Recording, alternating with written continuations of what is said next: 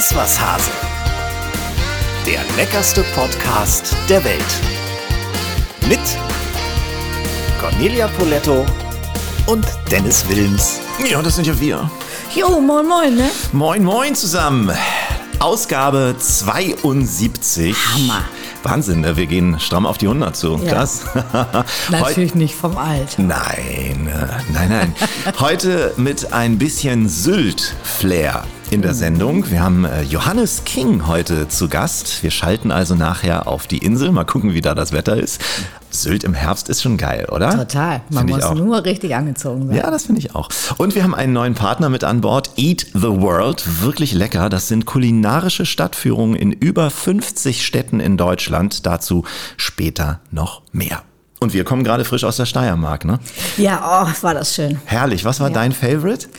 Mein Favorite war, Ich hab glaube zwei. ich, die Ferkel-WG bei Vulkan. Bei Vulcano. Die waren süß, ne? Oh, das war so süß. Ja, die kleinen äh, Hausschweinchens.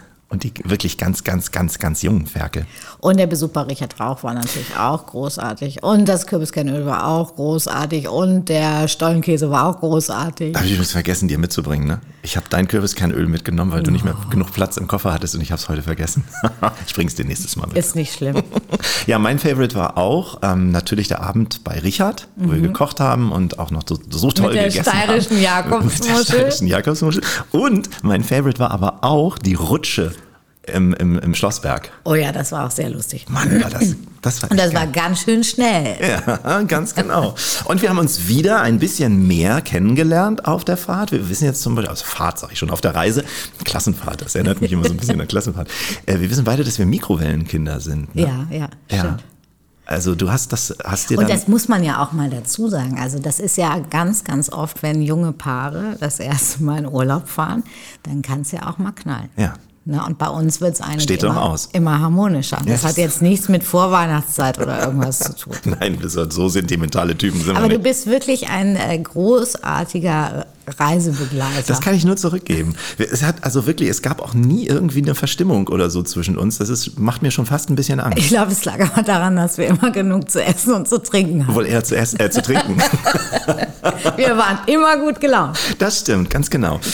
Heute, genau heute, wir veröffentlichen ja am ähm, 12.11., das heißt, ich tue mal so, als wäre, wir wissen ja mal, ein paar Tage vorher zeichnen wir auf, aber äh, wenn ihr das hört, ist wahrscheinlich der 12.11., vorausgesetzt, ihr hört es gleich am Veröffentlichungstag. Sta heute startet dein Palazzo, wie läuft's denn? Heute startet mein Palazzo, du läuft super. Nein, ich bin, ich bin wirklich äh, sehr, sehr glücklich, weil ähm, ja jetzt sich jeder vorstellen kann, wie schwierig das ist, äh, tatsächlich für diese Zeit tolle Mitarbeiter zu finden. Und ähm, wir sind sehr gut gestafft. Ähm, das Menü ist toll.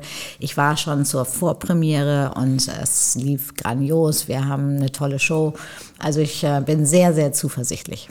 Also wer noch kein Ticket hat, jetzt wird es echt Zeit. Bis zum 10. März läuft das Ganze in Hamburg. Die Einzelheiten kriegt ihr in den Show Notes, auch dort der Link, wo ihr euch die Tickets besorgen könnt. Hast du Lust auf ein bisschen Gossip? Ich habe ein bisschen was äh, gesammelt. Ich bin gespannt. Steffen Hensler hat letztes Wochenende in Hamburg 500 Ausgaben seines neuen Kochbuchs 100 Klassiker signiert und verschenkt. Läuft bei ihm. So kann man natürlich auch auf Auflage kommen. Ne? Klar.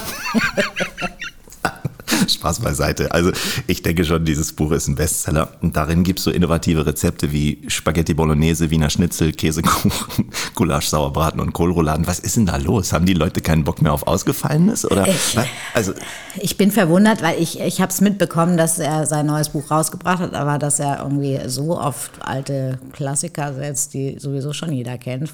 Ja.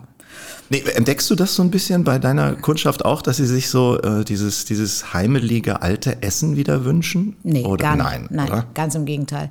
Also ich habe dieses Jahr ähm, so viele Gäste, die so Lust haben auf Menü und ausprobieren und auch Dinge, die sie vielleicht noch nicht so kannten. Äh, wirklich eher das Gegenteil, ja. Mhm. Gibt ja auch immer so Trends. Wa- Was ist aktuell so der Trend? Worauf fahren die Leute ab? Kannst du da was nennen oder? Also es ist schon äh, so, dass die vegetarische Küche schon für viele sehr spannend geworden ist und gerne genommen wird. Ich sehe es ja auch selber bei mir Mhm. Im, auch. im Palazzo, also äh, bei uns selber, dass wir eh viel weniger Fisch und Fleisch essen. Aber auch ist das erste Mal, dass ich im Palazzo eine vegetarische Vorspeise habe. Stimmt. Der allererste Gang, ne? Mhm, Nämlich? Äh, ein gegrillter Artischockenboden. Du weißt, Artischocken gehören ja zu meinen absoluten Lieblings. Mega. Eine äh, unglaublich leckere kleine Kräutercreme dazu, einen Kräutersalat, äh, Tomatenvinaigrette. Ja, dafür haust du Geht. dann beim Hauptgang wieder fleischmäßig richtig rein. Ja, weil wir ja auch einfach auch in Irland gesehen haben, wie klar. glücklich die Rinder dort sind. Wir wollen ja was für alle haben. Ne? Genau. So, pass auf, nächster Gossip hier. Johann Lafer hat der Berliner Morgenpost ein Interview gegeben und ein bisschen von früher erzählt. Und da hat er echt wieder ein paar Klopper rausgehauen. Soll ich mal zitieren? Pass auf, Anekdote 1. Er schreibt oder sagt, 1977 kam ich nach Berlin in den Schweizer Hof an der Budapester Straße. Das gibt's heute nicht mehr.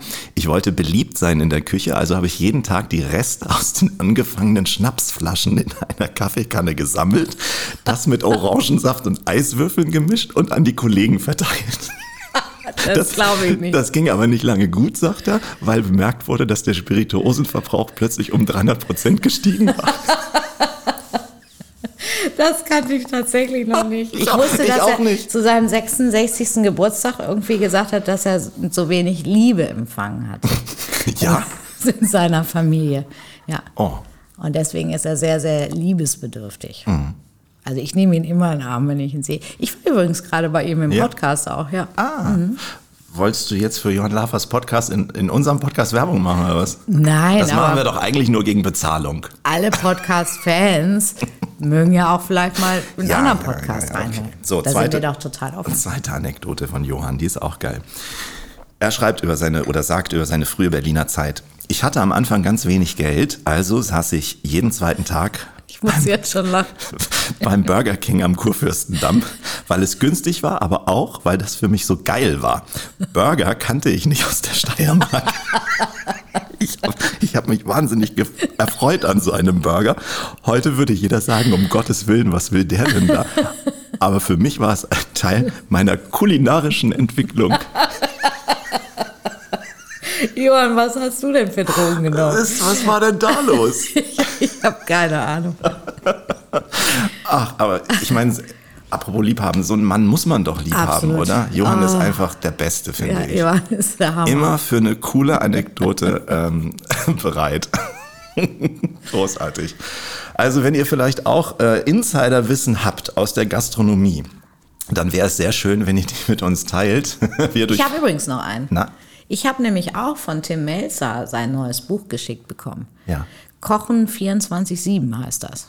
Ach, Da sind allerdings auch ziemlich ähnlich leichte Rezepte und sehr bekannte. Und Buletten?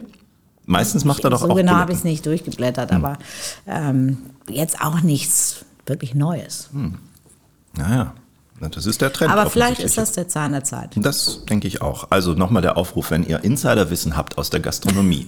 Raus damit. Raus damit. Podcast at iswashase.de. Bei uns ist, ist euer Geheimnis sehr gut aufgehoben. Wir würden das nie weiter erzählen. Ach ja, ich habe es gerade schon erwähnt. Wir haben ähm, bis Ende des Jahres einen neuen Partner in unserem Podcast an Bord. Und darüber freuen wir uns sehr. Und deswegen herzlich willkommen bei Iswashase Eat the World. Werbung. Ja, Eat the World, davon hatte ich ehrlich gesagt noch nie was gehört. Das sind kulinarisch-kulturelle Stadtführungen in Deutschland. Man kann in 55 Städten, sage und schreibe 150 unterschiedliche kulinarische Touren buchen, kann also diese Städte quasi mit allen Sinnen erfahren und echte Geheimtipps kennenlernen. Die Touren finden zu Fuß statt, dauern im Schnitt so drei Stunden, führen meistens abseits der bekannten touristischen Ströme, aber auch an den gängigen Sehenswürdigkeiten vorbei. Und das Tolle daran, auf jeder Tour macht man verschiedene Stops und probiert die Köstlichkeiten inhabergeführter Gastronomiebetriebe aus dem Stadtviertel. Das ist wirklich ultra lecker, kann ich euch sagen. Es gibt pro Tour bis zu sechs wunderbare Leckerbissen zum Probieren. Man kann also ein Stadtviertel nicht nur entdecken, sondern im wahrsten Sinne des Wortes erschmecken. Natürlich kommt auch Historisches, Aktuelles und Wissenswertes der gewählten Stadt nicht zu kurz. Die Tourguides kennen ihre Viertel wie die eigene Westentasche und das Buchen ist auch super easy. Ihr geht einfach auf eattheworld.com, schreibt man eat-the-world.com. Da sucht ihr die gewünschte Stadt raus, dann im übersichtlichen Kalenderdatum die gewünschte Tour raussuchen. Es gibt da fast jeden Tag mehrere Touren in allen Städten. Man sieht auch, wie viele Plätze bei den Touren noch frei sind und buchbar sind und dann bequem per Lastschrift, PayPal oder Kreditkarte bezahlen. Die Tickets gibt's ab 44 Euro, gibt auch Gutscheine. Das Ganze ist also auch ein ideales Weihnachtsgeschenk. Ich habe übrigens für euch mal so eine Tour mitgemacht in meiner Heimatstadt Kiel. Da bietet Eat the World drei verschiedene Touren an. Eine davon führt direkt durch meinen Kiez und genau die habe ich für euch mal getestet. Wie sie war und ob sie mich überzeugt hat, das erfahrt ihr in der nächsten Folge von Iswas Hase. Alles weitere dazu in den Show Notes.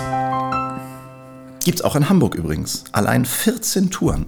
Schanze. Ich habe es vorher auch nicht gekannt. Ich kannte das nicht. Schanze, St. Pauli, Eppendorf, Blankenese, Grindel, Speicherstadt, St. Georg, Ottensen, Eimsbüttel und so weiter und so Aber weiter. dann, wenn die in Eppendorf was machen, ne, dann müssen die auch mal bei mir vorbeikommen. Das wundert mich auch. Dann müssen wir noch mal mit denen sprechen. Ja, das denke ich auch. So, und es gibt auch eine Crime-Tour oder so, so eine Tour als Escape-Game. Warst du schon mal in so einem Escape-Room? Nein. Ist das nichts für dich? Doch, aber es hat sich noch nicht ergeben. Ich habe immer, ich habe immer Angst dafür, dass ich oder davor, dass ich dafür zu doof bin. Weißt du, da musst du ja richtig gut kombinieren Ja, und ja, musst auf klar. Mhm. Ideen kommen, wo ist jetzt der Schlüssel, mit welchem Code und so weiter. Ich habe Angst, dass ich mich vor der Gruppe, in der ich dann bin, blamiere. Das könnte mir auch passieren übrigens. Vielleicht sollten wir eine Gruppe machen. Das wäre gut. Oder? Wir brauchen dann aber die doppelte Zeit, weil normalerweise hast du so eine Stunde oder so. Da müssten wir, Wir mit könnten unsere schlauen Hunde mitnehmen. Ja, wir müssen mit denen verhandeln, dass wir, dass wir zwei Stunden kriegen dann. Magst du auch nicht äh, so Lasertag und sowas? Hast du sowas mal gemacht? Nein. Auch nicht. Naja, ich glaube, ich bin zu alt für sowas. Für Lasertag? Ich weiß ich nicht. Da schießt du dich mit Licht ab. Ja, ich weiß. Das machen wir lieber mit Alkohol, ne? Bist du so ein Typ für Spieleabende eigentlich? Oh ja, finde ich toll. Echt? Ja, finde ich richtig toll. Und, und Ich liebe Monopoly zum Beispiel. ah, also eher so die einfachen Sachen. Ne? Ich habe ja auch da immer Angst, dass ich die Spielregeln nicht kapiere. Weil die sind teilweise sind die so komplex geworden bei diesen ganzen Spielen. Und dann verlierst du auch den Spaß, wenn du das erstmal fünf, Genau. zehn Seiten lesen musst, damit überhaupt mal Und dann hast du es immer noch nicht Ja, verstanden. oder du spielst es halt mit Leuten, die es schon 500 Ja. Mal gespielt haben und sagen, oh, jetzt müssen wir dem Und alten Films das wieder erklären. Ja, Das ist so, da fühlst du dich so ein bisschen wie ein, wie ein Klotz am Bein. da hast du recht. Ja, ist nichts für uns, glaube ich. Deswegen die Klassiker. Ich habe dir noch gar nicht vorher gesagt, normalerweise tauschen wir uns vorher kurz aus, bevor wir das aufzeichnen. Du weißt gar nicht, was das Lebensmittel der Woche ist. Ne? Nee. Aber ist doch toll. Das ist auch mal Überraschung für mich in dieser. Ich bin hundertprozentig sicher, dass du damit was anfangen kannst, weil du bist schließlich die Parmesankönigin. Es ist Parmesan. Ach, was? Ja, Jo. Parmesan ist doch so geil und deswegen jetzt kommt erstmal ein bisschen was, äh, äh, was ich recherchiert habe und dann kannst du deinen gesamten Wissensschatz mit uns teilen. Los Ja, geht's. das sprengt aber unseren Podcast. Na, wir haben Zeit. Das Lebensmittel der Woche.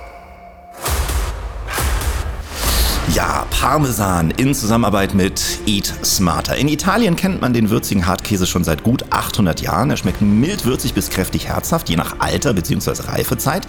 Noch heute ist die Herstellung kaum anders als in frühen Zeiten, wenn auch selbstverständlich automatisiert. Es gibt allerdings seit 1955 strenge Regeln. Nur der Hartkäse, der aus dem geschützten Herkunftsgebiet rund um die Stadt Parma stammt, der darf als echter Parmesan Reggiano verkauft werden. Sein volles Aroma entfaltet er nur, wenn er frisch gerieben wird. Also aus der Tüte ist eigentlich indiskutabel. Das Minimum an Reifezeit sind 12 bis 14 Monate.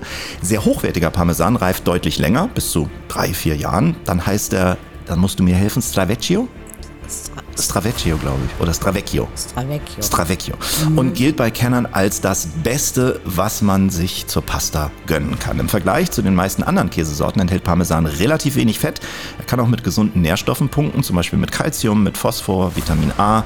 Seine lange Lagerzeit macht Parmesan für alle, die an einer Laktoseintoleranz leiden, zum Genuss ohne Reue, denn dabei wird der Milchzucker bis auf minimale Spuren komplett in Milchsäure umgewandelt. Und ja, Parmesan ist kurz gesagt einfach sau, sau lecker. Soweit unsere Recherchen. Jetzt Sie, Frau Poletto. Ja, Parmesan geht tatsächlich immer. Ich habe immer ein Stück Parmesan äh, bei mir im Kühlschrank. Der geht pur. Der Neben geht deiner Maggi-Flasche, ne? neben der Maggi-Flasche. Ja, das habe ich ja im Feinschmecker-Podcast verraten. Oh, schon wieder Cross-Promo. schon wieder Cross-Promo. Ähm, ich sag mal, der, bis auf äh, meine Lieblingsspaghetti Vongole, die isst man bitte ohne Parmesan, kann man überall mit Parmesan würzen. Man kann äh, mit Parmesan kochen. Ich äh, liebe ja meine Parmesansuppe, die von Duta, die gab es auch schon mal im so Palazzo. Wurde Ja, ich ja. schon nachgefragt, warum ich denn dieses Jahr nicht wieder die Parmesansuppe Eigentlich gehört die dazu. habe ich gesagt, ja, wir machen nächstes Jahr neues Glück, machen wir auch mal wieder Parmesansuppe. Die schmeckt übrigens großartig. Äh, Es, kein Risotto ist denkbar ohne ähm, Parmesan natürlich. Ich habe gestern auch eine sehr leckere ähm, Kürbisravioli gemacht mit zweierlei Parmesan-Reifegraden. Also ein junger Parmesan, 12, 16 Monate gereift, in die Kürbismasse als Füllung und dann oben drüber nochmal ein bisschen Rauchmandel und Amarettini. Dann hast du dieses Spiel aus Süß, süß, süß und und salzig rauchig, ja. und dann ein 72 Monate äh, gereifter, frisch gehobelter Parmesan. Grandios. Das hört sich gut Ja. an. Und da, da ist tatsächlich was Wahres dran. Also frisch gerieben immer am Ja, besten. ne? Also wir machen es auch bei mir im Restaurant am Tisch. Ähm, selbst wenn der nur ein paar Stunden steht, äh, verliert der Land natürlich sein schönes Aroma. Also man lagert ihn am besten leicht gekühlt, in Wachspapier verpackt ähm, oder in, einem, in einer Speisekammer, also Kühlschrank oder Speisekammer. Vier Wochen und länger hält er sich da auf jeden Fall. Zum Überbacken eignet sich Parmesan nur bedingt, wegen seines geringen Fettgehaltes. Ne? Der, der, der zerschmilzt nicht, sondern er verbrennt dann leicht, obwohl man auch mit ihm schon auch gratinieren kann. Kannst du ja- auch, aber das, die Kombination zum Beispiel, ich sage jetzt mal bei einer Lasagne oder Parmigiana, kannst du auch diesen Mix aus oben Mozzarella, der natürlich Ja. wunderschön ähm, schmilzt und kannst dann noch mal ein bisschen Parmesan drüber, dann hast du dieses leicht crispy, salzige, was, was der Parmesan mit sich bringt und das sind übrigens auch keine Salzkristalle da drin, das sind nämlich freie Aminosäuren, also etwas, was man sich sonst als Nahrungsergänzungsmittel in der Apotheke holt. Das ist Es der Superfood. mega gesund Käse, also auch für alle Sportler, wenn ihr schnell Energie braucht, Stück Parmesan und dann geht's gleich weiter. Da würdest du sogar einen Marathon schaffen. Was soll das denn heißen? Ich laufe regelmäßig. Das habe ich Frau übrigens nochmal Gossip, habe ich jetzt äh, hier, wie heißt der, Kai Pflaume, Ja. ist seinen ersten Marathon gelaufen. Ja? Und in, in einer, einer super Zeit. Ja, ich meine, Kai ist ja, also der ist ja, der, der, Aber ich hätte nicht Kai gedacht, besteht ja eigentlich nur aus. Sehnen und Muskeln. Der ist Das ja stimmt. so äh, Und drahtig. Samensträngen. Sagt man doch so, oder nicht? Ja, wahrscheinlich. Ja, schön, dass es von dir kam. Der ist ja so durchtrainiert, der Mann. Ja. Das ist ja Wahnsinn. Der, der wirkt ja im Fernsehen schon dünn. Und ich meine, wir beide kennen ihn. äh, Dann, also wenn du im Fernsehen dünn wirkst, dann bist du in Wirklichkeit noch viel, viel, viel, viel dünner. Ja, das, ist unterschätzen auch viele bei mir, die denken immer, ich wäre irgendwie schwabbelig oder so. Aber das liegt nur am Wie Fernseher. kriegst du solche Post? Nein, Nein. Du und Schwabbel, also entschuldige mal. Ja, aber neben Kai Pflaume würde ich mich tatsächlich wie eher so ein, so ein kleiner, so diese Gummiflutschis da. Wie hießen denn diese, diese Barberpapas? Das Weißt ist nicht du? meine Zeit, Conny. Das nicht? ist, Okay. Nee, das ich bin, Das sind wenn dann Figuren Teletubbies. gewesen, Aber. die waren auch so- also so halt weich, kuschelig. Oh, gut. Wir kamen vom Parmesan. Könnt ihr natürlich als Suppe, diese berühmte Parmesansuppe, hat äh, Conny gerade schon erzählt, auf Carpaccio schmeckt Parmesan super, äh, in der Minestrone, all, also bei Pesto natürlich auch wichtiger Bestandteil von Pesto, Absolut. ohne Parmesan gar nicht vorstellbar. Wenn ihr Anregungen für uns habt, dann auch raus damit an unsere ähm, Internetverbindung, wollte ich schon sagen, an unsere E-Mail podcast.iswashase.de. Dann behandeln wir vielleicht auch eurer, euren Wunsch des Lebensmittels der Woche bald hier. Ich habe ja übrigens uns. gerade, das hast du gar nicht mitgekriegt, ne? ich habe nämlich gerade einen Parmesan-Kochkurs bei mir verlost und du kannst noch dein Rezept bis 11.11. einreichen. Ja? Ja.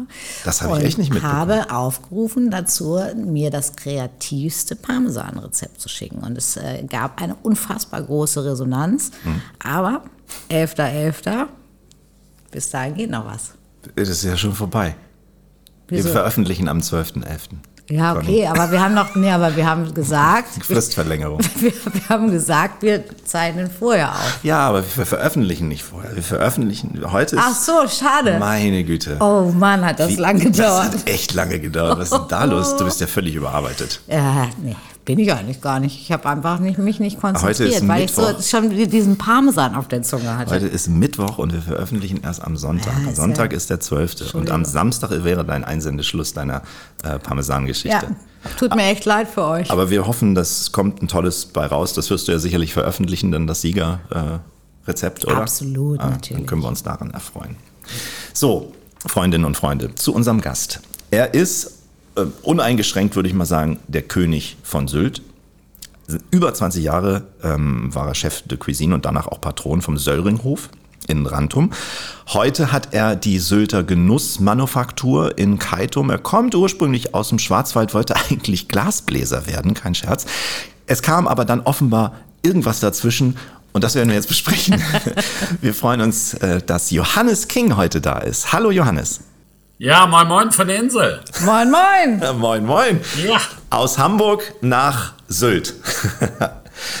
wie, wie ist das Wetter? Bei uns ist gerade grauslich. Ähm, dann haben wir gerade getauscht. Bei uns scheint gerade die Sonne. Es ist aber stürmisch. Es ist richtig herbstig geworden. Und äh, die letzten Tage war es sehr ungemütlich, vor allem gestern. Aber heute, heute sieht's gut aus. Könnte klappen mit dem Fahrradfahren. Ja, man glaubt es ja kaum, aber auf der Insel ist meistens schöneres Wetter als auf dem Festland, habe ich stimmt. festgestellt. Ja, das liegt daran, die Welt ist manchmal doch gerecht. Johannes, wie war denn die Saison auf Sylt? Ja, sie ist ja noch nicht zu Ende. Wir sind ja erst im November angekommen und äh, ja, wenn man jetzt von der Hochsaison spricht, dann ist die ziemlich gut durchgelaufen, immer mit Höhen und Tiefen. Alle sind immer am Schnacken. Oh, das war letztes Jahr aber anders oder so oder so. Und äh, irgendwann äh, zählt man nachher alles zusammen und lässt Revue passieren. Und äh, Zahlen lügen ja dann nicht. Und ähm, dann kann man das besser vergleichen. Also gefühlt war es ein bisschen, bisschen schwächer als sonst. Gefühlt. Die Zahlen sagen aber etwas anderes und wir arbeiten heftig dran, dass das auch in Zukunft weiter nach oben geht. Naja, mit der Insel verbinden ja viele Leute viele unterschiedliche Dinge, meistens auch ähm, Klischees. Wie sind denn deine Erfahrungen? Du bist ja jetzt schon lange da. Welche Klischees stimmen und welche stimmen überhaupt nicht? Also was stimmt, ist, dass wir auf Sylt Champagnerluft haben. äh, was auch, Die, die bitzlige Luft. Ja. Ne? wa- was stimmt, ist, dass einer der größten Portweindealer Europas auch auf Sylt sitzt. Das stimmt auch. Das bin ich nämlich. Dann, was auch stimmt, dass man auf Sylt äh, eine unglaubliche Vielfalt hat, von der Strandbude über Zwei-Sterne-Restaurants ist alles dabei und zwar wirklich in einer guten Vielzahl dann auch, wo man sich aussuchen kann. Und ähm, was stimmt, ist auch, dass es ähm, extrem entspannt ist, extrem unkompliziert ist. Ähm, was nicht stimmt, ist, äh, dass alles versnobbt ist. Was nicht stimmt, ist, dass es die Insel der Reichen und Schön ist. Es tummeln sich zwar ein paar mehr hier, aber die mischen sich gut unter alle anderen drunter. So, ich könnte jetzt das fortfahren äh, in dieser Art und Weise, ein bisschen hin und her schaukeln. Ich finde, es ist ziemlich gut hier. Ich habe früher gedacht, dass die Leute alle die Nase so hochtragen, dass es reinregnet. Und äh, da habe ich ziemlich schnell gemerkt, das ist gar nicht so. Es lebt sich sehr gut hier, es arbeitet sich sehr gut hier. Ich habe auch selber schon mal auf Sylt Urlaub gemacht, innerhalb meines Berufslebens hier.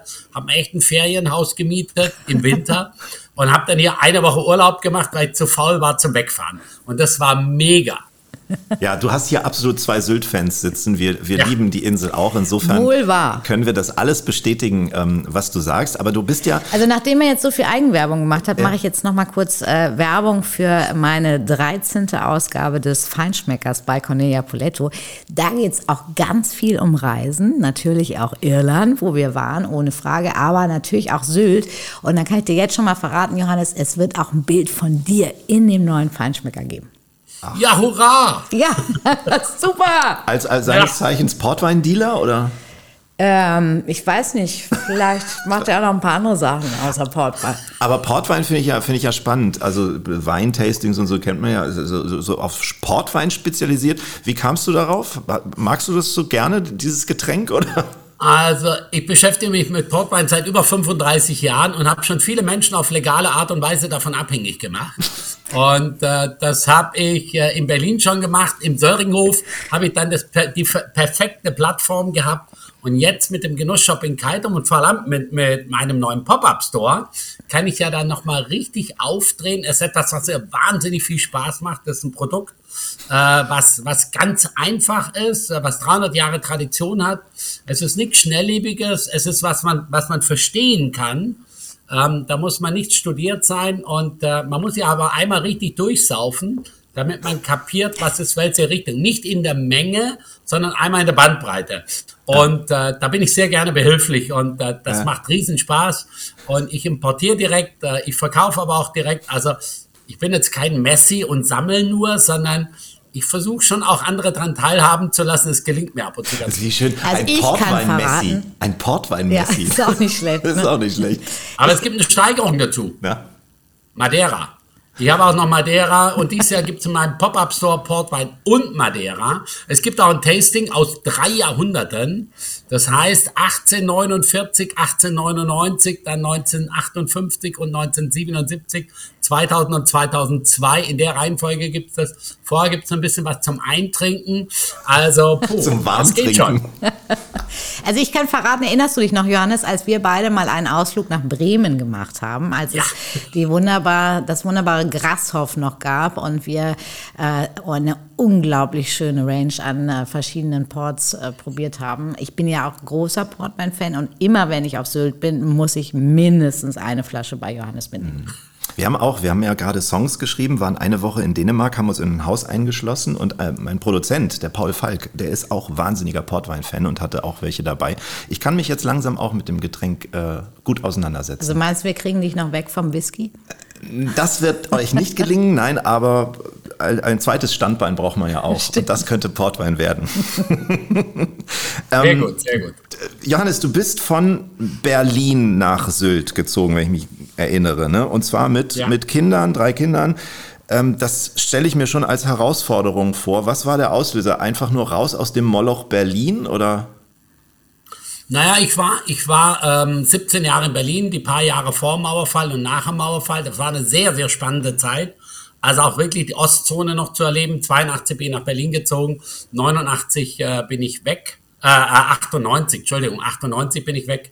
Und ähm, das war eine tolle Zeit dort, aber alles hat eben auch so seine Zeit. Mich hat mal 1997 war das, glaube 96 hat mich äh, jemand angerufen, Alfred Weiß hieß der gute Mensch und hat gesagt, Mensch, King, du musst nach Sylt kommen, wir haben da eine Immobilie, genau das Richtige für dich und ich habe den Hörer immer weiter vom Ohr weggenommen, weil der hat so einen Monolog geführt und äh, habe dann aufgelegt und habe gesagt, scheiße, alles bloß nicht Sylt. Und äh, da bin ich da einmal hingeflogen mit meiner Frau damals und haben uns das angeguckt, haben wir gesagt, nach zwei Tagen, naja, hier kann man leben, hier muss man nicht leben und äh, sind wieder weggegangen. Und dann waren wir ein paar Tage zurück in Berlin. Meine Frau damals, die hat geguckt, gibt es ein Krankenhaus, gibt es einen Kinderarzt, gibt Schulen, ist alles vorhanden. Und ich hatte eigentlich, ich war schon heimlich am Bauen und habe schon zusammengerechnet, wie viel weniger an Strafzettel ich bezahlen muss, was ich dann in Portwein investieren kann. und wie viel weniger ich unsinnigerweise im Auto verbringen muss und im Stau stehen muss. Und da kamen so einige total pragmatische Sachen zusammen. Es gab aber auch zwei ganz akute Auslöser. Eine war in der Schule, würde jetzt zu weit führen. Das andere war, wir wollten uns gerade ein Häuschen kaufen und hatten auch schon einen Notartermin in Berlin. Und eine Stunde vor dem Notartermin rief der Eigentümer an, hat den Preis nochmal erhöht. Und dann sage ich, er kann alleine zum Notartermin gehen. Und dann war das so irgendwie, klack, so, dann ist Sylt jetzt gesetzt. Also manchmal ist es ja so im Leben. Es sind dann Kleinigkeiten, die es dann halt irgendwie doch ausmachen, die dann sagen, okay, komm, wenn es dann so ist, dann machen wir es. Und dann sind wir nach Sylt gegangen. Ja, war keine schlechte Entscheidung. Ich habe auch Freunde, die dahin gezogen sind. Ähm, dazu muss man sagen, Sylt ist ja eine relativ eingeschworene Gemeinschaft. Ne? Wie ist denn der Hauptstädter da aufgenommen worden in dieser Gemeinschaft am Anfang? Na, ich habe mir ganz viele Freunde gemacht, in dem in der Zeitung dann stand, ich äh, denke, dass die Sylter alle die Nase so hoch tragen, dass es reinregnet. Das war die Headline. Das äh, habe ich Michael Stietz ähm, zu verdanken gehabt damals. Und ansonsten, die wussten ja, das ist ein Schwabe, der sich über Berlin verirrt hat und äh, dann endlich seinen richtigen Platz auf Sylt gefunden hat. Also unter Gleichgesinnten Herbert Zeckler, Schwabe, Jörg Müller, auch Schwarzwälder wie ich auch.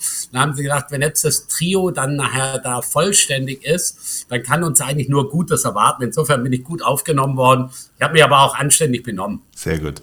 Ja. Was ist, was fällt dir spontan ein, was ist an Sylt besser als an Berlin?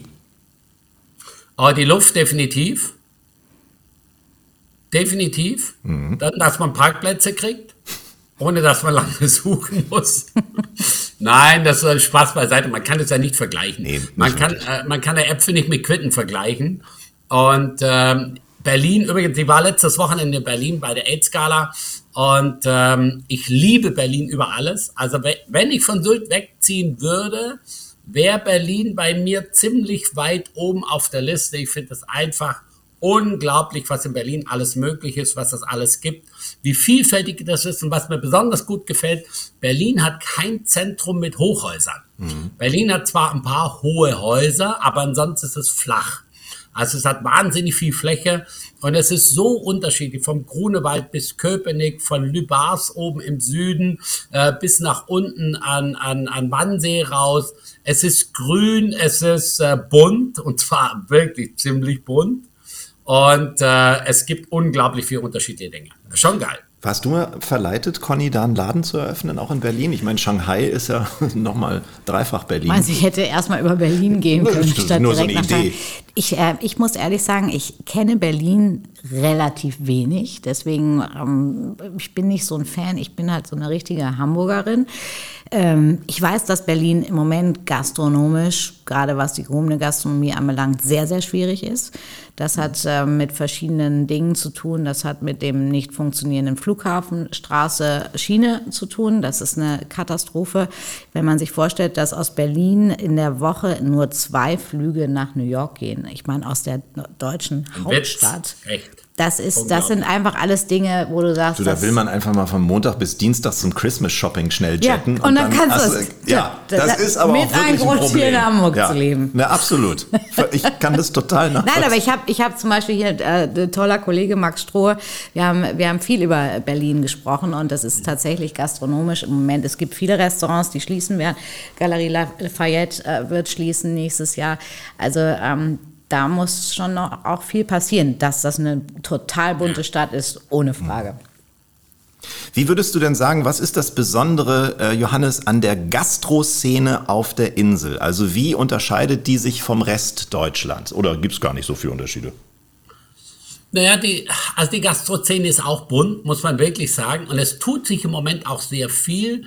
Äh, wenn, wenn ich sehe, dass so ein Strand, was unten in Hörnum am äh, Campingplatz ist, ähm, so ein ganz easy Restaurant ist, aber eine spektakulär tolle Weinkarte haben. Ich glaube mit 80 Positionen. Eine der schönsten und besten Weinkarten, die ich je in der Hand gehabt habe. Und das machen die so aus der Lameng heraus. Dann gibt's in, in Kaitum an, an so einem Campingplatz gibt's äh, das Tofri. Das sind echt ein paar Verrückte, aber verrückt gut. Die machen eine junge, frische Küche. Das ist so ein bisschen portugiesisch, auch so ein bisschen, ich sag mal, schon fast ein bisschen weltstadtmäßig wie Berlin. Äh, kann man auf Sylt auch finden.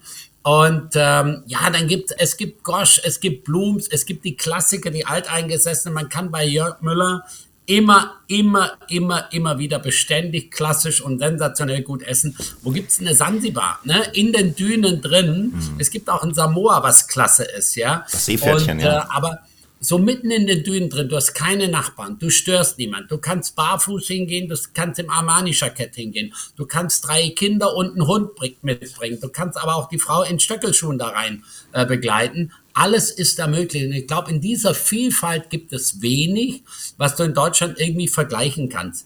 Und da sage ich einfach, es ist sehr unkompliziert. Und ich denke, das macht es wirklich auch aus, dass du auf der Insel sehr unkompliziert sowohl zwei Sterne essen gehen kannst, als auch in die Strandbude gehen kannst. Ich finde auch der größte Unterschied ist, dass du, wenn du sonst in Deutschland unterwegs bist, in Metropolen, dass du ganz viel auch so Nepp äh, hast an Gastronomie, muss ich ehrlich sagen. Und ich finde, das hast du auf Sylt nicht. Ich finde, mhm. dass auf Sylt die, die Qualität der Läden extrem stimmt. Mhm. Ja, da kann man immer dran arbeiten. Ne? Also darf, darf man sich auch nicht drauf ausruhen. Und äh, es tut schon auch gut, dass mal wieder neue Läden dazukommen. Auch ein bisschen, ja, ein bisschen Zugzwang vielleicht auch reinkommt, damit die anderen nicht einschlafen.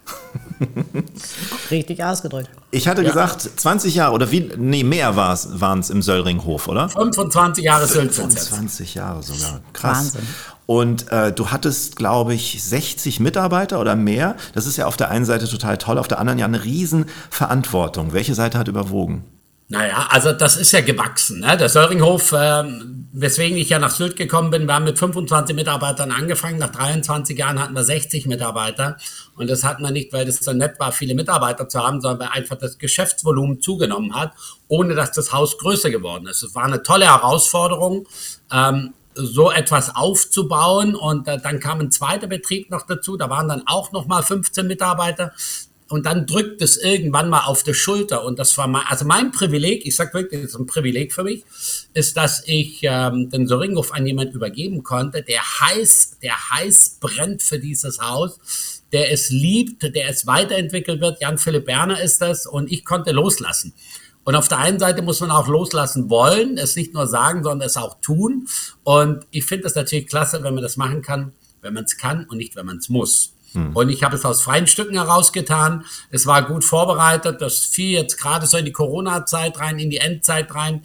Das hat uns, ja, das war schon wichtig, dass wir da zusammen durchgegangen sind, aber wir konnten auch viele Dinge in der Zeit abwickeln und alles auf den Kopf stellen, jeden Ordner aus dem Regal nehmen und wirklich, wir waren super gut vorbereitet und das hat mir jetzt viel Freiräume verschaffen und Jan Philipp hat eine gute Basis verschaffen und er kennt das Haus schon lange. Und deswegen, es geht alles so seinen schönen Weg. Und die 23 Jahre Söringhof, ich möchte nicht einen Tag davon missen, wirklich nicht einen Tag. Aber ich bin ohne Wehmut jetzt weg. Ich gehe immer wieder gerne hin. Aber ich muss auch sagen, es fällt mir total leicht, auch wieder rauszugehen. Ich wollte gerade fragen, wann du das letzte Mal da essen warst. Äh, ich habe mir letztes Jahr vier Tische reserviert und im Januar schon. Und ich jetzt gestehe ich es auch, ich habe alle vier wieder abgesagt. Äh, zwei, weil ich gar nicht auf der Insel war und zweimal sage ich jetzt mal, weil nicht die richtige Partnerin an meiner Seite war, mit der ich hätte in Söringhof essen gehen wollen. So, also habe ich ja, du, ich sage das so frei raus, weil es so ist. Da, dann ja? ruft doch einfach das nächste Mal Conny an. Ja. Conny ist doch immer verwurstet und wenn, dann hält sie ihr Mann so kurz, dass die gar, gar nicht mit den Söringhof kann. Ja? Jetzt ist es raus. Rüdiger, Rüdiger hat eine kurze Leine. auf jeden Fall, auf jeden Fall äh, bin ich eigentlich öfter beim Frühstücken dort, weil wenn ich morgens meine Fahrradtouren drehe, dann bin ich so gegen halb acht nach den ersten 50, 60 Kilometern, komme ich dann in Söringhof, gehe ins Backoffice kann ein bisschen blöd quatschen, kriege ein Rührei, frisch gepressten Saft, esse noch ein Croissant, trinke einen Espresso hinterher, guck, ob alles in Ordnung ist, dann bin ich wieder weg. Du hast, du hast gerade deine Leidenschaft fürs Fahrradfahren angesprochen. Was habe ich da gehört? Ja. Du hast ja die, die Megatour gemacht, irgendwie Sylt, Venedig. Wie kommt man denn auf so einen Blödsinn? Na, das hat letztes Jahr angefangen, relativ spontan und äh, Sylt Paris und für einen guten Zweck und jetzt dieser Sylt Venedig. Ich habe gedacht, ein paar Berge zwischendrin, das schadet nicht. Muss eine kleine Steigerung sein. Aber ich bin wahnsinnig stolz drauf, ähm, dass ich es auch geschafft habe, ohne Blessuren. Ich bin ja kein Sportler, ich bin so ein Freizeitfahrer. 100.000 Euro Spenden sind innerhalb von einem Jahr zusammengekommen. Mhm. Ja, da freue ich mich besonders drüber. Und äh, ich werde weitermachen. Ob ich mit dem Fahrrad weitermache, weiß ich noch nicht. Schwimmen fällt aus. Äh, wandern auch, das weiß ich jetzt schon. Äh, vielleicht lasse ich Fahrrad fahren im nächsten Jahr, Conny. Das wäre auch was. Ich, du, wir können da gerne mal was Gemeinsames denken. Dennis würde bestimmt mitmachen. Auf keinen Fall. Ja, Auf also, oder, oder ich gebe den Startschutz und wenn du ankommst, dann äh, habe ich da eine Massagebank, dann kriegst du von mir eine Massage. Ja? Ich, ich sage euch eins, diese Fahrradfahrnummer ist einfach für mich wirklich, ich laufe gerne, kein Problem, aber Fahrradfahren, ich hatte, nur mal für mein inneres Auge, Johannes, hattest du auch diese, diese, diese eng anliegenden Fahrrad-Outfits äh, an, wo, wo die, weißt du, so diese, diese End-60er auf, auf Mallorca schon immer im März die ganzen Straßen äh, äh blockieren und ich wirklich einen Hass drauf entwickelt habe inzwischen? Also, äh, jetzt ehrlich, Ganz ehrlich. Ganz ehrlich. Also ich habe so einen Mozzarella-Körper, weiß, weich und wabbelig. Wenn ich da dann noch so einen Vollgummi-Anzug drüber ziehe, dann sehe ich aus, als wenn ich Werbung für Michelin mache. Herr weißt du, dieses Männchen. Und äh, das wollte ich, also ich selber würde es ja nicht sehen, aber ich wollte den Anblick allen anderen Menschen ersparen. Und äh, also ich wollte nicht so viel Mitleid auf mich ziehen. Nee, ähm, aber auch da war es so, äh, ich habe mir jetzt keine speziellen Fahrradklamotten gekauft. Ich habe mir einen so einen Vollgummi-Regenanzug äh, gekauft, den ich überziehen kann. Alles andere eher leger. Und, und auf das gar keinen dich. Fall hier so einen engen Gummianzug. Das ehrt dich. Ich finde, ähm, das ist meistens auch die tragen, die es wirklich nicht tragen können. Das ist meine Erfahrung, wenn ich da so auf Mallorca unterwegs bin, gerade im Frühjahr. Wenn es nicht Profis sind, gebe ich euch recht. Genau, das ist nämlich echt ein bisschen lächerlich. Ähm, du hast dafür, du hast Geld gesammelt, du hast ja auch Stiftungen ne, und du hast eine tolle Sache, die, von der ich gehört habe. Du hast gesagt, du möchtest gerne jeweils die nächsten äh, zehn Jahre immer zehn Tage im Jahr irgendwas Gutes tun. Das finde ich, das ist, finde ich ein ganz tolles Vorhaben. Ja, also ähm, jeder auf seine Art und Weise, wie er will. Als ich aus dem Söringhof raus bin, habe ich das gesagt, die nächsten zehn Jahre, ich bin jetzt 60 geworden, also bis 70. Ich äh, gehe davon aus, dass ich es nicht zehn Jahre mache, sondern bis, äh, ja, weiß der Geier wann.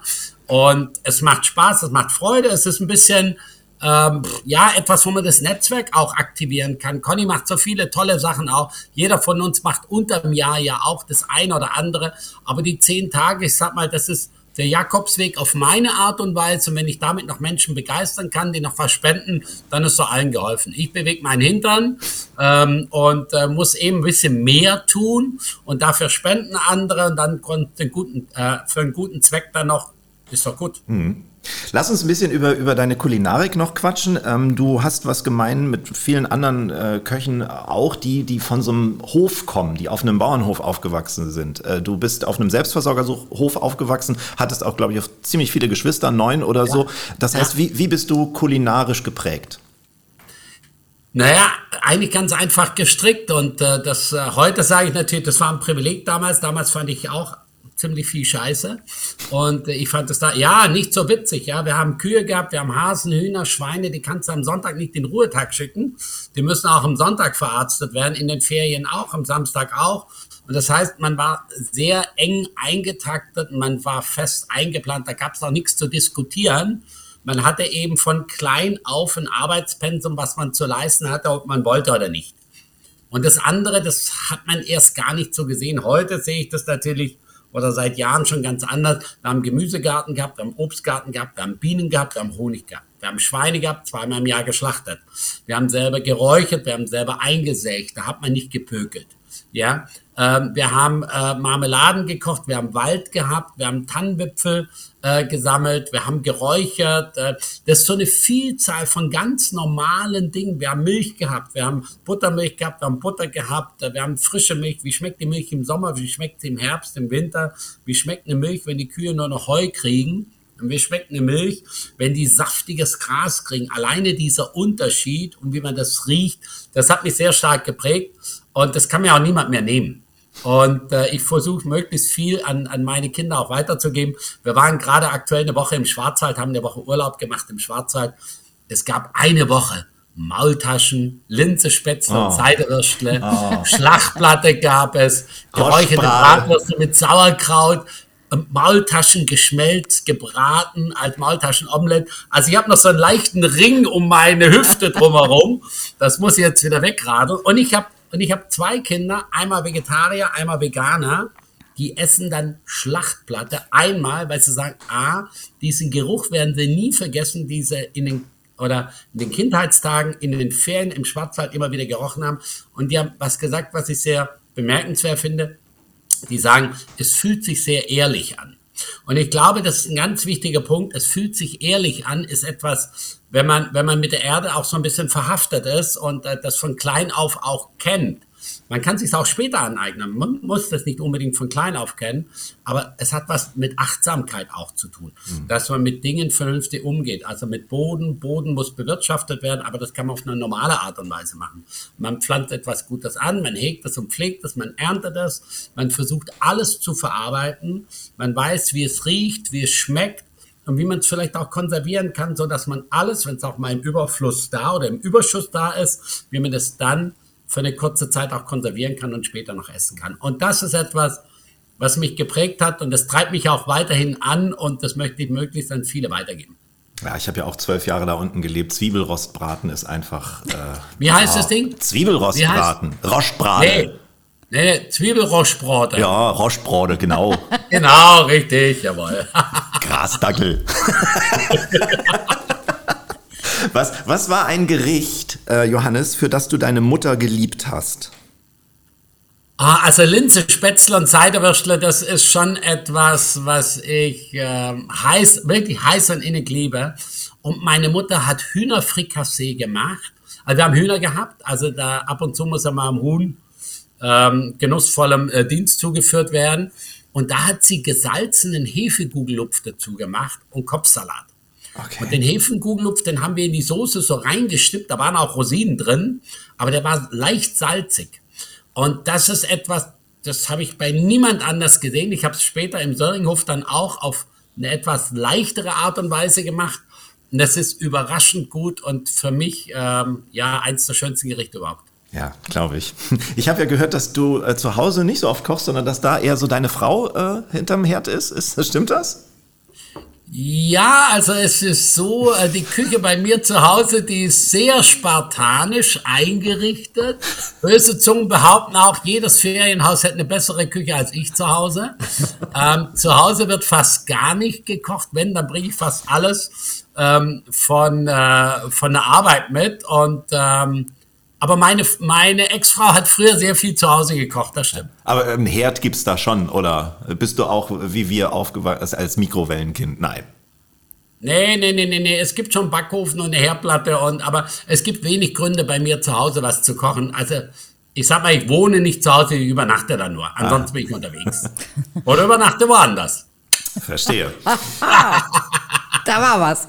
Das da war was. Aber ich habe ihn, ich hab ihn auch schon erwischt, als wir irgendwann mal wieder auf Sylt bei Johannes saßen und äh, hinter äh, deinem dein, ähm, Johannes King äh, Genussshop hast du ja einen eigenen Garten, wo wir auch schon gemeinsam äh, tolle Salate, Gemüse, verschiedenes. Und dann habe ich ihn wegschleichen sehen mit so einer kleinen Kiste, schönes Porzellan drin, alles vorbereitet, dass er zu Hause nichts mehr machen muss. Ach so, vielleicht hat er ein Picknick gehabt irgendwo an der Klippe. Ich glaube, der hat öfter ein heimliches Picknick. Glaube ich auch. Ja? Tja, so ist das, ja. Ja, aber Garten, also ich bin da so froh, dass ich auf Sylt den Garten habe. Wir haben da 800 Quadratmeter hinterm Genussshop und äh, manche, manche ahnen gar nicht, was da alles so drin ist. Auch jetzt noch, wir haben jetzt Anfang November, unser Garten, der ist noch voll. Wir haben dieses Jahr so viel Kohl drin, unterschiedliche Kohlsorten und die Kapuzinerkresse, die steht noch wie eine Eins und ähm, also wir können echt noch reichlich wegernten und das macht richtig Spaß. Also du hast jetzt, du hast vorhin gesagt, du hast dir einfach mehr Freiräume geschaffen, äh, aus dem Trott da im Söringhof rauszukommen. Das heißt, du nutzt die jetzt mit deiner Genussmanufaktur. Erzähl allen, die noch nicht auf Sylt bei dir waren, was das für ein Konzept ist. Ja, das habe ich vor zehn Jahren, ähm, äh, neben dem Söringhof ist das entstanden und äh, das ist ein kleiner Genussshop, kein Feinkostgeschäft, sondern da gibt's Kings Lieblingsprodukte. Und äh, von Portwein über Armagnac äh, bis zu äh, Ölen, Essigen, Gewürzmischungen, äh, äh, geröstetem Kaffee, Kekse gibt es inzwischen 80 Produkte, die wir selber herstellen. Also wirklich von Eierlikör über Kekse, über Teemischungen und, und, und. Und das vertreiben wir inzwischen auch online. Es gibt einen Online-Shop und ähm, das wächst so alles nach und nach. Also man kann da essen und trinken im Genussshop und äh, man kann online bestellen und äh, wir machen also zum Beispiel die Sylter Heckenrose, diese Rosa rugosa, die wirklich sehr eigen ist. Wir haben dieses Jahr 70 Kilo davon geerntet. Man muss sich vorstellen, 70 Kilo Blüten, das sind 45 Müllsäcke voll bis oben hin. Das ist eine mühsame Arbeit, aber aus dieser Blüte stellen wir zehn Produkte her alkoholfreien Rosensekko, äh, dann Rosen-Gin, dann Rosenschokolade mit Himbeeren, dann Rosenmarmelade, Rosenzucker, Rosensalz, Rosenkuchen und, und, und, und, und. Und so versuche ich, ich sag mal, Dinge, die sehr eigen sind, auch dazu, ich sag mal, platzieren, dass es auch wirklich eine Eigenständigkeit hat. Natürlich habe ich auch andere Produkte, die man woanders vielleicht auch kaufen kann. Aber zurzeit sind wir ja so volle Kanne im Adventskalender äh, und ich habe äh, drei Adventskalender, ein mit Schokolade, immer zwei Stückchen drin, damit es ja nicht zu wenig ist oder bei zwei Leuten keine Streitereien gibt, wie auch immer. Dann gibt's ein oder zwei Stück in XXL, der wiegt so 12 Kilo, ist so fast einen Meter lang. Ähm, man braucht eine ordentliche Tiefe, auch um den hinzustellen. Und da sind 24 sensationelle Dinge drin, kostet eben auch ein bisschen mehr zwischen 400 und 500 Euro dann. Aber ich kann euch nur sagen, jedes Türchen ist eine Sünde wert und ist immer eine Überraschung drin. Und was ich dieses Jahr gemacht habe, es gibt ein, also wir machen 250 von den großen Kalendern und in einem ist ein goldener Umschlag drin. Und in dem goldenen Umschlag ist ein Gutschein drin, dass ich nach Hause komme und für sechs Personen koche. Egal wo in Deutschland, wir, wir, verkaufen die Kalender ja nur in Deutschland. Und ich weiß selber auch nicht, wo er drin ist. Die sind jetzt verpackt. Die ersten sind schon auf die Reise gegangen und bin echt gespannt, wer mich dann irgendwann anruft oder wer sich meldet. Er hat den goldenen Umschlag gefunden. Conny, ich bestelle wieder einen für Rüdiger. Ich habe ich hab Rüdiger schon mal eingeschenkt. Ja. Weißt du noch, Johannes? Ja, genau. Ja. Ist das das Thema mit der Nussbutter dann? genau. Was ist das für eine Geschichte? Nee? Nebenbei. Okay. nebenbei. Okay, verstehe. Also Ist du kannst auf jeden Fall mal einen auf den Weg bringen. Ich verschenke den äh, dieses Jahr wieder an Rüdiger in der Hoffnung, dass der goldene Umschlag drin ist. Ja, genau. Ist da irgendwo auch Portwein drin? Natürlich. Sehr Logisch. gut. Bei dem 12 Kilo wahrscheinlich. 12 Liter Portwein. Ja, klar. Es gibt ja wie diese Nein, nein, nein, Bierkalender, wo in jedem Türchen eine Bierdose drin ist. So, sowas Nee. fände ich. Ja, aber das, das im Moment natürlich, ja. Das, ich war da früher in dem Thema gar nicht so, ich sag mal, verhaftet drin, aber natürlich von Jahr zu Jahr wächst man da stärker rein. Und wenn ich dann Mitte September sehe, dass wir anfangen, Werbung machen müssen für Adventskalender, dann kriege ich echt Pickel am Hals. Aber das ist so, das ist ein anderes Metier einfach. Wenn du dann im Handel da irgendwie arbeiten willst, ansonsten kannst du die Sachen Ostern selber essen. Und das wollen wir natürlich nicht. Und wir, wir werden da auch nie ein, ein Global Player werden. Und ich sage da auch lieber, lieber die Kirche ein bisschen im Dorf lassen. Wir machen da unsere paar hundert, die wir da machen. Von Schokolade machen wir ein bisschen mehr. Wir wollen einfach, dass die richtig gut sind, dass sie à la King dann eben auch sind, dass die Leute viel Freude dran haben. Mal abgesehen von deiner professionellen Zuneigung zu Weihnachten, wie ist der private Johannes King gegenüber Weihnachten eingestellt? Bist du ein Weihnachtstyp oder hast du diese Zeit? Ich, ah, soll ich's, ja, Ja, komm, ich ehrlich, sag natürlich. ich haus raus. Ich hasse Weihnachten wie die Pest. Und zwar, Es ist der Grinch. es war, nein, es war früher einfach so, ich nehme mal die Söringhof-Zeit. Es hat sich ja was geändert. Im Söringhof war das immer so, du musst dir erstmal alle Gäste verarzten. Ne? Da musst du 60 Mitarbeiter verarzten. Dann musst du auch noch arbeiten, sage ich jetzt mal. Und du bist immer zu spät. Alles, was privat ist, kommt eigentlich immer erst danach. Das, also man kann natürlich auch die Prioritäten anders setzen, aber es war eben so. Und Heiligabend kam ich dann immer gehetzt, so irgendwie gegen halb neun schon, wohlgemerkt, schon gegen halb neun nach Hause, aber es war irgendwie gefühlt immer zu spät. Und ich kann mich dran erinnern, ich stand einmal unter der Dusche und wollte auch gar nicht mehr vorkommen, da haben meine Kinder an der Tür geklopft, ob alles gut ist. Sag, ja, ja, ich komm gleich. Ich weiß gar nicht, wie lange ich unter der Dusche stand. Und ich bin auch relativ schnell da auf dem Sofa eingeschlafen, im Sitzen, weil er einfach kaputt war. Und Corona hat natürlich schon mal den ersten, äh, ich sag mal, die erste Veränderung gebracht. Oh, auf einmal Weihnachten ohne Arbeit. Wie machst du das denn jetzt? Ja, und äh, das sind ja drei Feiertage hintereinander weg. Mit was füllst du das? Man konnte ja gar nicht so normal feiern. Und jetzt, äh, seit ich aus dem Söringhof raus bin mit dem Genussshop, ähm, wir arbeiten bis 18 Uhr und äh, schicken alle Mitarbeiter schnell nach Hause, die Familienanschluss haben. Und alle anderen, auch wenn meine Kinder da sind, da decken wir einen schönen großen Tisch im Genussshop. Die Küche bereitet was vor und dann machen wir einen schönen langen Tisch und essen da, trinken eine gute Flasche Wein und um 22 Uhr ist Schluss. Also Heiligabend ist schön und ersten, zweiten Weihnachtsfeiertag haben wir geschlossen. Das heißt, da habe ich frei und da kann ich machen, was ich will. Ja, oh, perfekt, oder? Das sind doch, hört sich nach der richtigen Work-Life-Balance an. Wenn wir mal von Weihnachten weggehen, wie sieht für dich ein idealer Tag auf Sylt aus? Also für mich beginnt er gerne gegen halb sieben, sieben. Äh, sonst also, also gerne früh. Und für mich ein idealer Tag ist, ähm, wenn ich dann erst mal anderthalb Stunden Fahrrad fahren gehen kann oder zum Yoga gehen kann.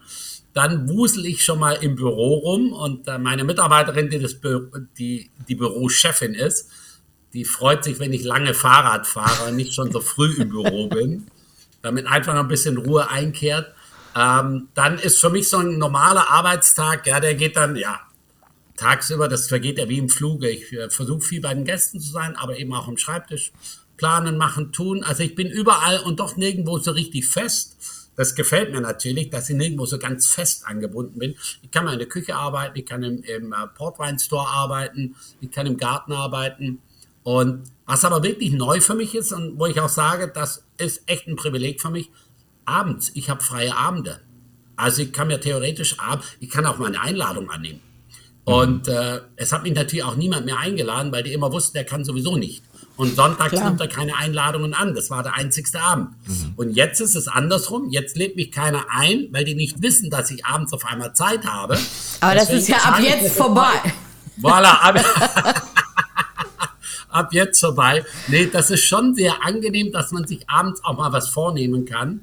Und ähm, die Abendstunden sind eben auch irgendwie besonders. Ja, ich glaube, das liegt aber auch, also du wirst jetzt auf jeden Fall mehr eingeladen werden, weil wir ja jetzt durch unseren Podcast das auch in die Welt raustragen. Also wer Lust hat auf Herrn King, gerne mal da eine Einladung rüberwachsen lassen. Aber ich kann mir auch vorstellen, dass man, das habe ich ja neulich auch irgendwie, dachte ich, Mensch, ja, Conny, wenn die mal in Kiel ist, aber was, was koche ich denn dann? Wie, wie mache ich es ihr denn dann nett? Ihr habt natürlich, ihr Spitzenköchinnen und Köche, ihr habt natürlich auch irgendwie immer so eine, weiß ich nicht, man hat so ein bisschen Schwellenangst, euch einzuladen, weil ja dann immer so ein bisschen Druck entsteht für einen, oder? Es Also sei denn, ich- wir sagen, wir machen nur einen Getränkeabend.